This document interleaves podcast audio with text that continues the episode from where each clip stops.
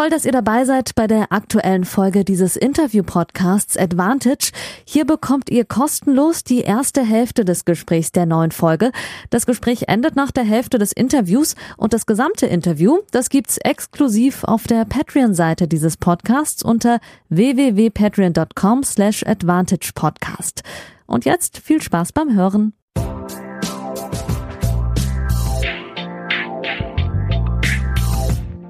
Hallo liebe Advantage-HörerInnen und vor allem liebe Patreons, schön, dass ihr wieder eingeschaltet habt zur neuen Folge, einer Sonderfolge des Advantage Podcasts. Ich war diese Woche ähm, zweimal bei den Wiesbaden Open, einem Tennisturnier, einem Profiturnier für Damen, eine Kategorie unter der WTA-Tour, ein 100.000 Preisgeld Turnier. Die Wiesbadener haben sie in den letzten Jahren ganz schön was aufgebaut. Der Benjamin Ibrahim Sadeh ähm, hat ja dort auch eine Akademie. Das hatte ich in meinem FAZ-Artikel letztens über Dominik Thiem geschrieben. Zum ersten Vierten macht er das dort äh, alleine mit zwei hauptamtlichen Trainern und der Verein dort drumherum hat schon seit Jahren dieses Turnier, das immer größer geworden ist. Da hatten äh, dieses Jahr auch äh, unter anderem Jule Niemeyer, äh, Jule, Jule Niemeyer, Sabine Lisicki und äh, Genie Bouchard gemeldet. Niemeyer äh, und Bouchard hatten kurzfristig rausgezogen, weil sie relativen Erfolg hatten, in relativ guten Erfolg hatten in, in Madrid. Ähm, und ähm, die Next Gen der Deutschen äh, waren äh, zu Gast, unter anderem Ella Seidel, die deutsche Meisterin, die ja auch schon in dem Podcast zu Gast war, und Noma Noah Akukwe, mit der ich knapp 15 Minuten sprechen konnte. Ganz kurz vor ihrem Halbfinale im Doppel äh, am Samstagvormittag. Ähm, die beiden waren in der, in der ersten Runde ausgeschieden, darüber hatten wir auch gesprochen. Ähm, aber im Doppel lief es besser, hatten in der zweiten Runde einen Satz auch 6-0 gewonnen. Das Spiel hatte ich komplett gesehen, war sehr beeindruckend. Ähm, äh, Noahs Vorhand ist auf jeden Fall schon Top 30 Level. Die Rückhand, der Return war auch sehr, sehr gut und eine sehr positive Ausstrahlung zusammen auch mit Ella Seidel, die sich da beide sehr gepusht haben. Ich habe das Warm-up am Samstag gesehen und habe danach 15 Minuten Interview mit ihr gemacht und dann sollte um 13 Uhr das Spiel starten, ähm, das Halbfinale und ich musste direkt weiter zu einem beruflichen Termin. Ähm, wir hatten ein paar terminliche, terminliche Probleme, deswegen war ich ihr sehr dankbar, dass sie vorher noch Zeit für mich gefunden habe und ich musste dann weiter ähm, zu einer Recherche und ähm, Deswegen haben wir es haben wir es nur so kurz gemacht, aber die sind dann gar nicht zum Spiel angetreten und ich ähm, finde im Internet keinerlei Info, warum äh, es zu dem Walkover gekommen ist. Ähm, ich habe den DTB auch kontaktiert und auch äh, Ella Seidel. Ähm, die haben jetzt noch nicht geantwortet. Ähm, ich werde das in meinen sozialen Medien gerne nachreichen, aber dafür habe ich jetzt noch keinen Grund. Es kam für mich jetzt selbst, als ich heute Morgen nachgeguckt habe, sehr, sehr überraschend. Ansonsten könnt ihr euch auf ein kurzweiliges Gespräch freuen, das ja, man merkt schon noch natürlich äh, äh, die äh, jungen Damen, ähm, die jetzt einiges zu bewältigen haben am Anfang im, im Profizirkus. Jetzt noch keine äh, Vollprofis im Umgang mit Medien, aber es war trotzdem ein sehr authentisches Gespräch, ähm, wo sie sehr ehrlich geantwortet hat und ähm, äh, ich habe mich sehr gefreut, äh, dass das mal geklappt hat. Wir haben darüber geredet, ähm, wie sie sich in Wiesbaden eingerichtet hat sie ist ja bei Benjamin Ibrahim Sadeh zusammen mit auch Nastasia Schunk, die ja leider seit äh, Oktober verletzt ist an der Schulter und noch bis Sommer ausfällt. Ähm, Noma hat, ein, hat eine Wohnung äh, in Wiesbaden, hat sie mir berichtet und hat sich das da sehr gut eingerichtet. Ähm, wir haben darüber geredet, wie das Verhältnis zu ihrem Coach ist, ähm, was sie zusammen machen, ähm, was so de, die Druckpunkte sind momentan auf dem Weg nach oben. Die hat ja letztes Jahr 700 Plätze in der Weltrangliste gut gemacht, steht jetzt knapp außerhalb der 200 freut sich auf ihre erste French Open Qualifikation. Darüber haben wir natürlich geredet. Wir haben auch über das Thema geredet, wie es ist, Sichtbarkeit für Person of Color, People of Color ist. Ähm, da gibt's ja zum Beispiel mal ein Interview von Francis Tiafo, der gesagt hat, für ihn war es sehr, sehr wichtig, äh, Spielerinnen und Spieler zu sehen, wie Serena Williams, dass die es äh, geschafft haben. Und ähm, wir hatten ja auch noch keine Person of Color als deutsche Nationalspielerin, Dustin Brown natürlich bei den Männern. Darüber haben wir so ein bisschen ähm, gesprochen und generell ihren Weg nach oben. Eine sehr authentische ähm, Person auf das Interview könnt ihr euch auf jeden Fall freuen. Nach dem Interview gibt es noch ein paar Informationen aus Madrid äh, von dem sensationellen Lauf von Jan-Lennart Struff, der natürlich auch nicht untergehen soll, weil er sich sowas von verdient hat. Jetzt aber erstmal das Interview aufgenommen am Samstagvormittag in Wiesbaden bei den Wiesbaden Open mit Noma Noah Akukue. Ja, liebe Advantage-HörerInnen und liebe Patreons, wie versprochen, jetzt in der Sonderfolge hier aus Wiesbaden von den Wiesbaden Open sitzt Noma Noah Akukue vor mir. Nicht selbstverständlich für euch auch mal als Kontext eine Stunde vor ihrem Doppel mit Ella Seidel zusammen. Die Woche sehr gut im Doppel verlaufen. Deswegen erstmal, bevor wir mit Fragen anfangen, danke, dass du die Zeit nimmst. Mhm. Freut mich sehr, heute hier zu sein und mit dir reden zu dürfen. Sehr gut, sehr gut. Ich hoffe, die anderen Mädels aus dem Porsche Talent-Team und so haben nur Gutes über den Podcast berichtet. Deswegen, ich weiß es sehr zu schätzen, dass du dir Zeit nimmst. Wir machen heute 10, 15 Minuten. Dann musst du nämlich zum Supervisor. Das ist hier immer alles äh, eng getaktet. Ähm, du hast letztes Jahr ähm, deine ersten Schritte gemacht und hast direkt 700 Plätze gut gemacht. Stehst jetzt knapp außerhalb der 200 und hast dich für die French Open quali qualifiziert. Und ich habe bei den Kollegen von Chip und Charge reingehört und da wurde schon auch im äh, Interview deutlich, dass dir das sehr, sehr viel bedeutet. Ist die Vorfreude, auch wenn wir jetzt hier bei einem kleineren Turnier sind, aber zwei, drei Wochen vorher bestimmt schon da, oder? Ja, auf jeden Fall. Ähm, also ich zumindest bin auch schon sehr nervös und freue mich auf jeden Fall äh, mitspielen zu dürfen und mal reinluschern zu dürfen, wie, wie das ist mit den ganzen Profis dann oder mit den ganzen Spielern, die guten Spielern. Und ich hoffe, ich kann auch gute Matches sehen und viel Erfahrung sammeln und ja ist eigentlich das bei den großen Turnieren. Du warst ja auch beim, beim äh, Porsche Grand Prix vom Billie Jean King Cup bei den Profis dabei. Ähm, versuchst du dir da vor allem in dem Warm-up-Bereich, in der Professionalität was abzuschauen, also wie die Routinen bei den Profis aussieht? Oder würdest du sagen, deine Routinen sind eigentlich auch schon so ausgereift vor dem Match, vor dem Training, was man da so macht? Ist ja sehr individuell. Ja, genau. Ähm, also ich denke, dass man auf jeden Fall viel von dem mitnehmen kann, aber auf jeden Fall so, wenn ich dann auch selber mitspiele, ist ähm, auf jeden Fall meine Routine mir sehr wichtig oder dann achte ich auch mehr auf meine Routine als auf die von den anderen, aber auf jeden Fall kann man da ähm, viel Erfahrung mitnehmen.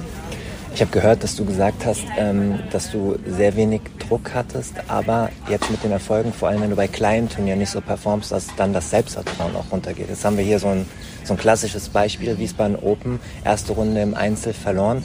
Gib mal kurz einen Einblick, wie geht's dir so in der Stunde nach dem Spiel, wenn du wahrscheinlich deinen Erwartungen nicht gerecht worden bist? Ja, also ich bin, oder ich war auf jeden Fall ähm, sehr enttäuscht auch von mir. Ja ähm, also ich war auch ähm, traurig, dass ich das nicht geschafft habe, sie zu schlagen, weil ich im Vorjahr, also habe ich auch gegen sie gespielt und habe auch verloren, mhm. auch erste Runde, aber in der Quali, aber jetzt ähm, halt wieder und deswegen war ich schon sehr, sehr traurig und das hat mich auch schon, also es hat sehr wehgetan, aber ich versuche jetzt wieder weiter nach vorne zu schauen, die nächsten Turniere gut zu spielen. Ähm, ja, Du hast hier Doppel gespielt oder spielst Doppel mit Ella Seidel, der deutschen Meisterin. Die war auch Ende des Jahres äh, länger im Podcast zu Gast. Ich habe einen Doppel komplett gesehen, wo ihr den ersten Satz auch 6-0 gewonnen habt.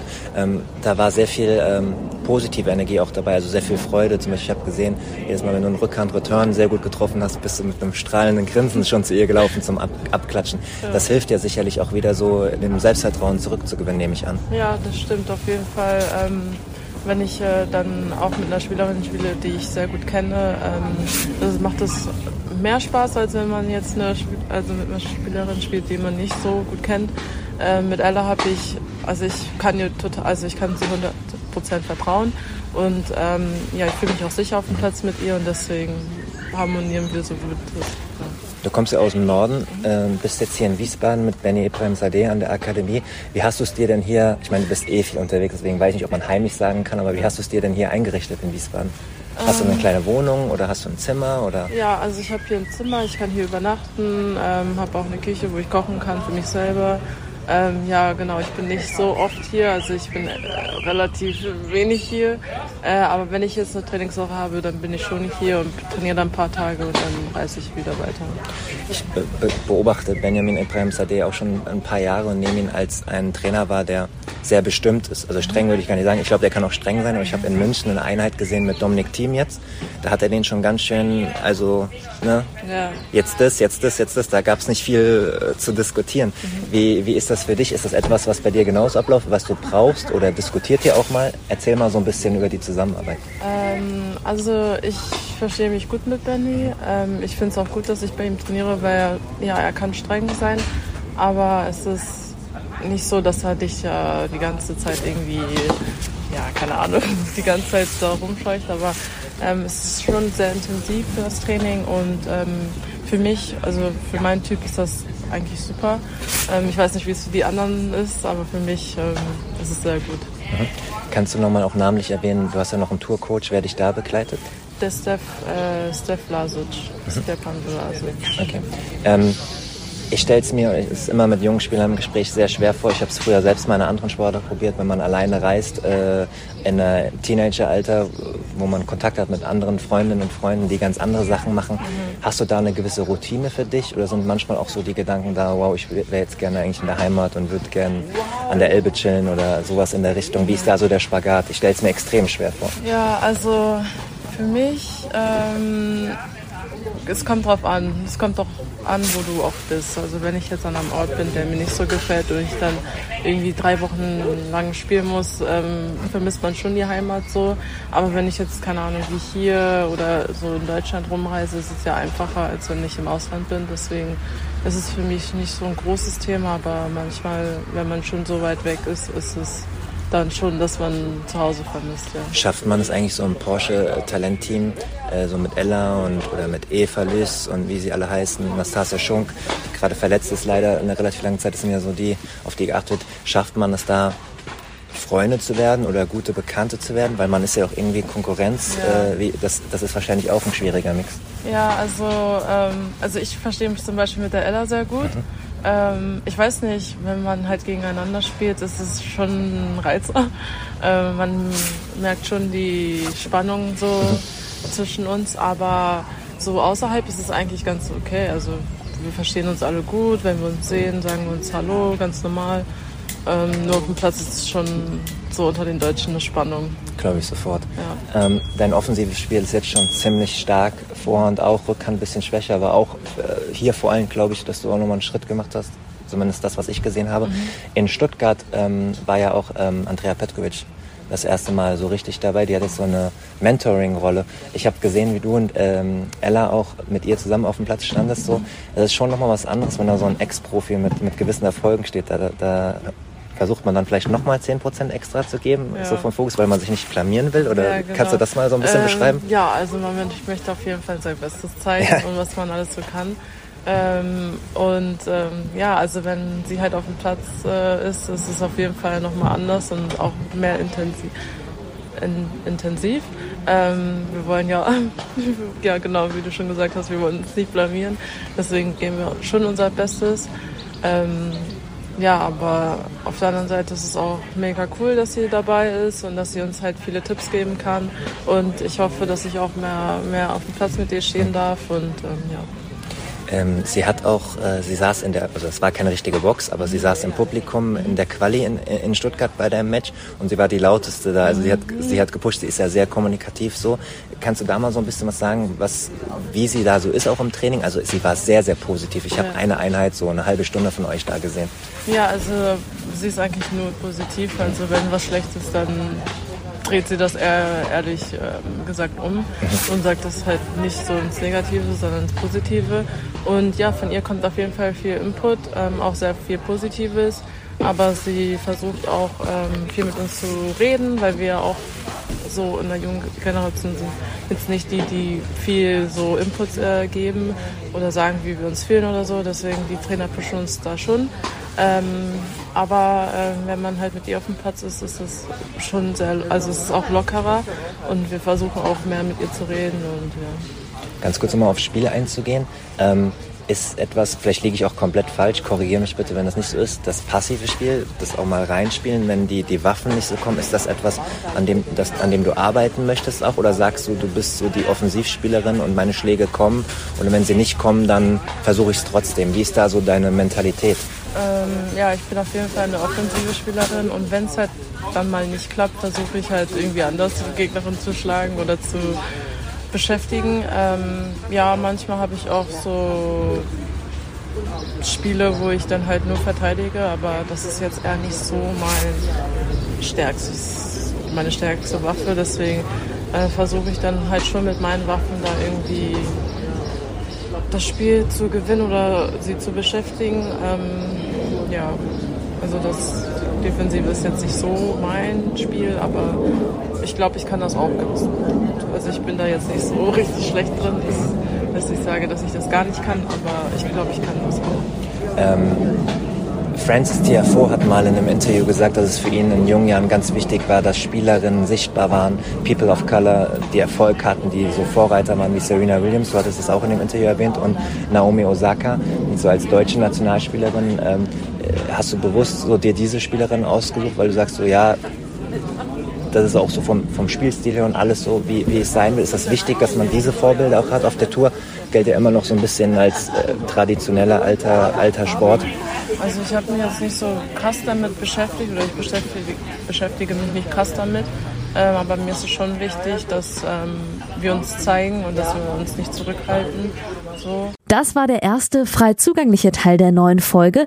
Die zweite Hälfte hört ihr exklusiv auf der Patreon-Seite www.patreon.com slash advantagepodcast. Dort könnt ihr mit einem kleinen monatlichen Beitrag dafür sorgen, dass es diese langen, unabhängigen Interviews ohne Werbung regelmäßig gibt und unterstützt zudem Yannicks unabhängige Arbeit als freier Journalist im Tennis-Doping- und Sportpolitikbereich.